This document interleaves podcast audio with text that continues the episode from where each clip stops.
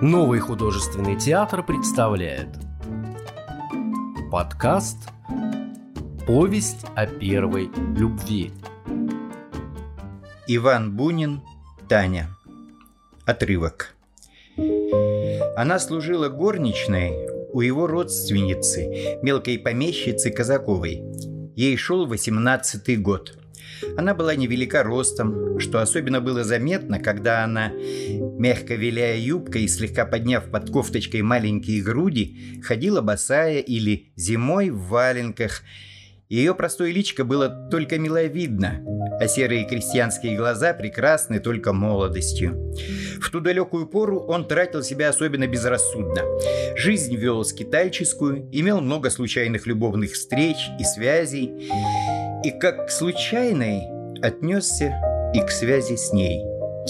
Она скоро примирилась с тем роковым удивительным, что как-то вдруг случилось с ней в ту осеннюю ночь, несколько дней плакала, но с каждым днем все больше убеждалась, что случилось не горе, а счастье, что становится он ей все милее и дороже в минуты близости, которые вскоре стали повторяться все чаще.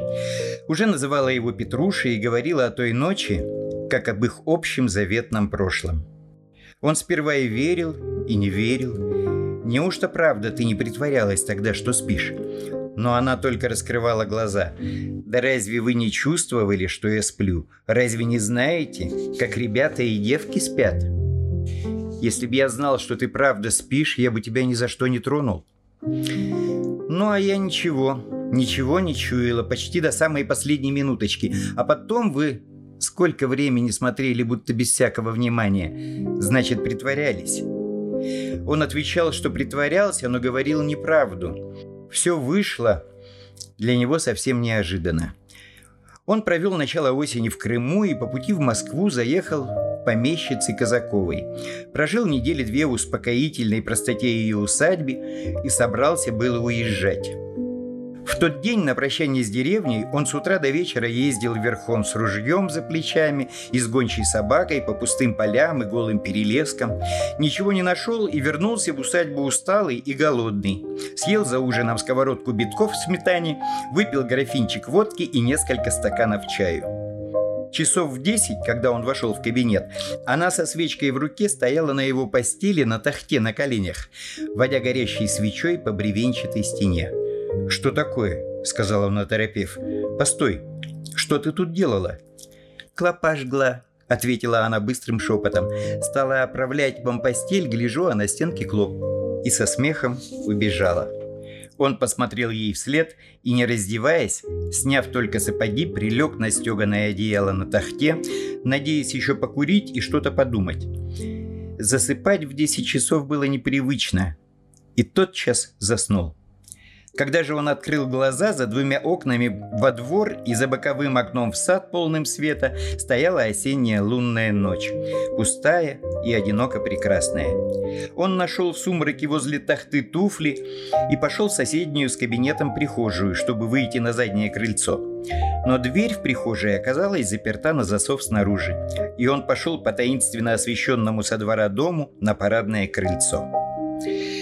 Этой прихожей против высокого окна над старым рундуком была перегородка, а за ней комната без окон, где всегда жили горничные. Дверь в перегородке была приотворена, за ней было темно. Он зажег спичку и увидал ее спящую. Она навзничь лежала на деревянной кровати в одной рубашке и в умазейной юбчонке.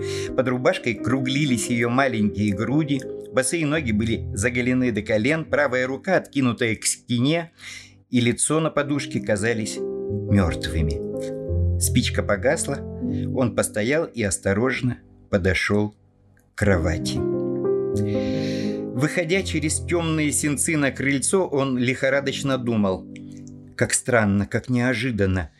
И неужто она правда спала? Он постоял на крыльце, пошел по двору, и ночь какая-то странная. Широкий, пустой, светло освещенный высокой луной двор.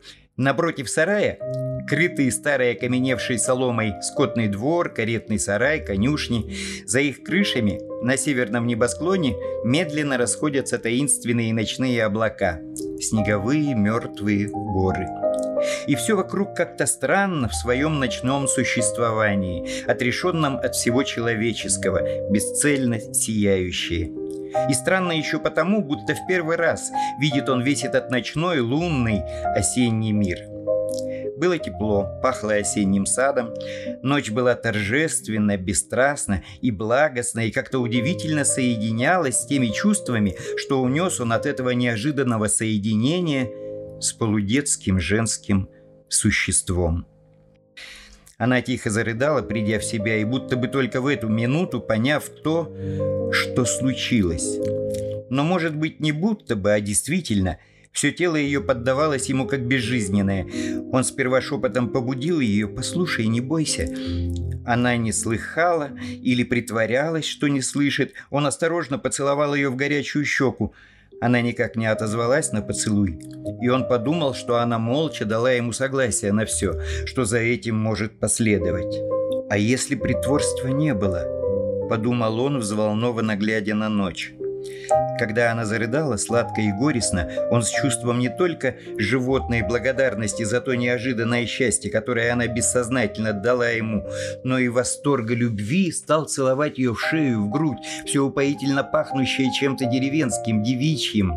И она, рыдая, вдруг ответила ему женским бессознательным порывом. Крепко и тоже будто благодарно обняла и прижала к себе его голову.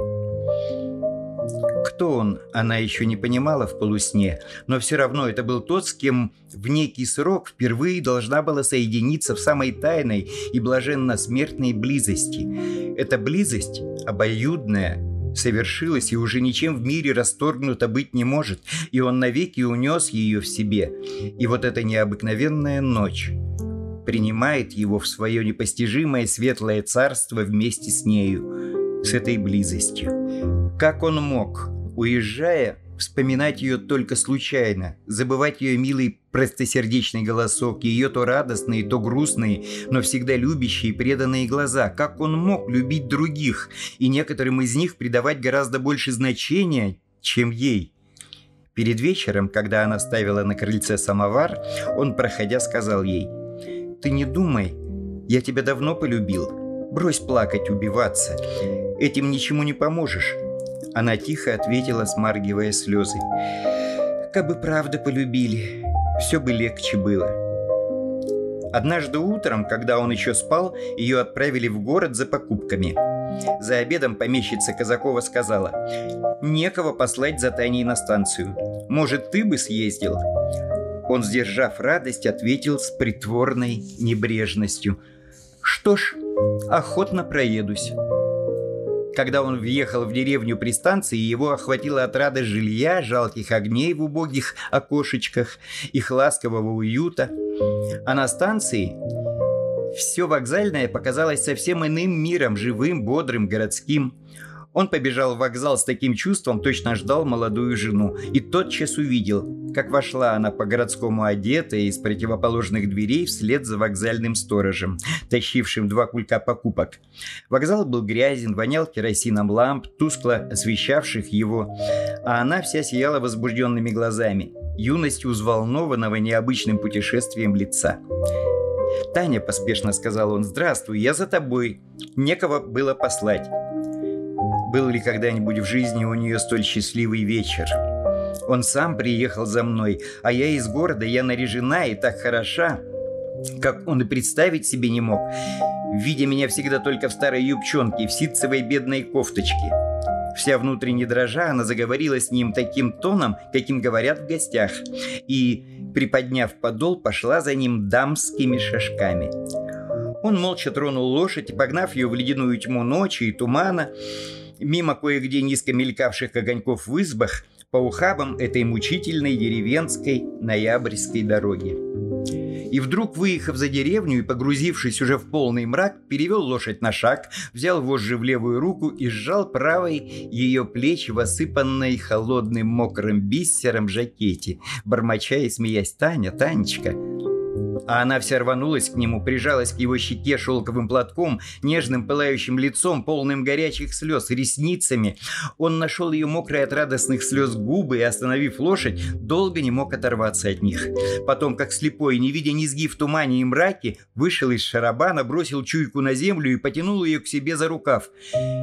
Все сразу поняв, она тотчас соскочила к нему навеки, отдавая ему не только все свое тело, но и всю свою душу.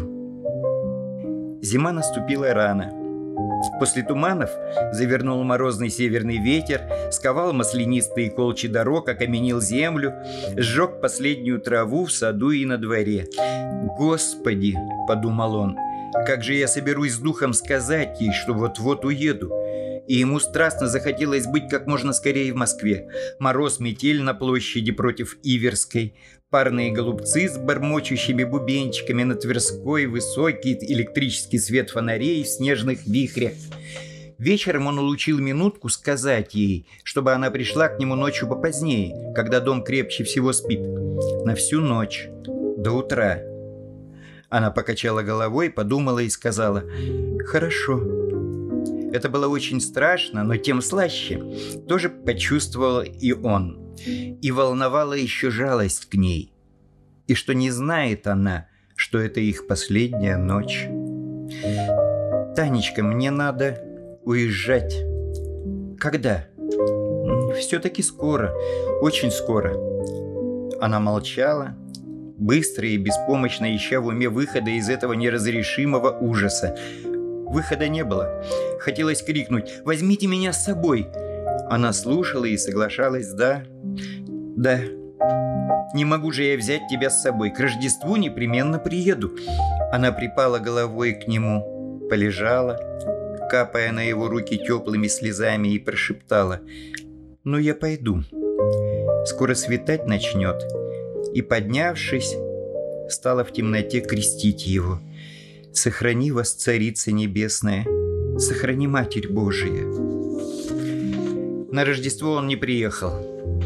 И все святки она ходила в самом лучшем своем наряде. В крещенье она почему-то жадно верила, что вот-вот покажутся из-под горы мужицкие санки, которые он наймет на станции. Дом был пуст. Он приехал в феврале, когда она уже совсем похоронила в себе всякую надежду увидать его хоть один раз в жизни. Он был поражен, увидя ее. Так похудела и поблекла она вся, так несмелые и грустны были ее глаза. Накануне его нового отъезда ночь была уже предвесенняя, светлая и ветреная. Оба молчали. Наконец она прошептала. «Петруша, вы спите?» а ведь вы меня больше не любите. Даром погубили, спокойно сказала она. Грех вам будет. Куда же я теперь денусь? Вот вы опять, опять уедете в эту свою Москву. А что же я одна тут буду делать? Откуда ты взяла, что я тебя больше не люблю? Она не ответила. Светило окно, шумел сад, долетал отрывистый лай, злой, безнадежный, плачущий. Она тихонько слезла с тахты и, прижав рукав к глазам, подергивая головой, мягко пошла в своих шерстяных чулках к дверям в гостиную. Он негромко и строго окликнул ее. «Таня!» Она обернулась, ответила чуть слышно. «Чего вам?» «Поди ко мне». Она покорно подошла, склонив голову, чтобы он не видал, что все лицо у нее в слезах. «Боже мой, что же мне делать?» – с отчаянием подумал он. «Опять эти теплые детские слезы на детском горячем лице. Она даже и не подозревает всей силы моей любви к ней. А что я могу? Увести ее с собой? Куда? На какую жизнь? И что из этого выйдет? Связать, погубить себя навеки? И стал быстро шептать, чувствуя, как и его слезы щекочут ему нос и губы. «Танечка, радость моя, не плачь. Послушай, я приеду весной на все лето. Поедем на шарабане в лес. Помнишь, как мы ехали на шарабане со станции?» «Никто меня с тобой не пустит», — горько прошептала она, — «и никуда ты со мной не поедешь». Но он уже слышал в ее голосе робкую радость, надежду. «Поеду, поеду, Танечка, и плакать не смей. Ну скажи, Петруша, я тебя очень люблю», — она повторяла. «Я тебя очень люблю». Это было в феврале страшного семнадцатого года. он был тогда в деревне в последний раз в жизни.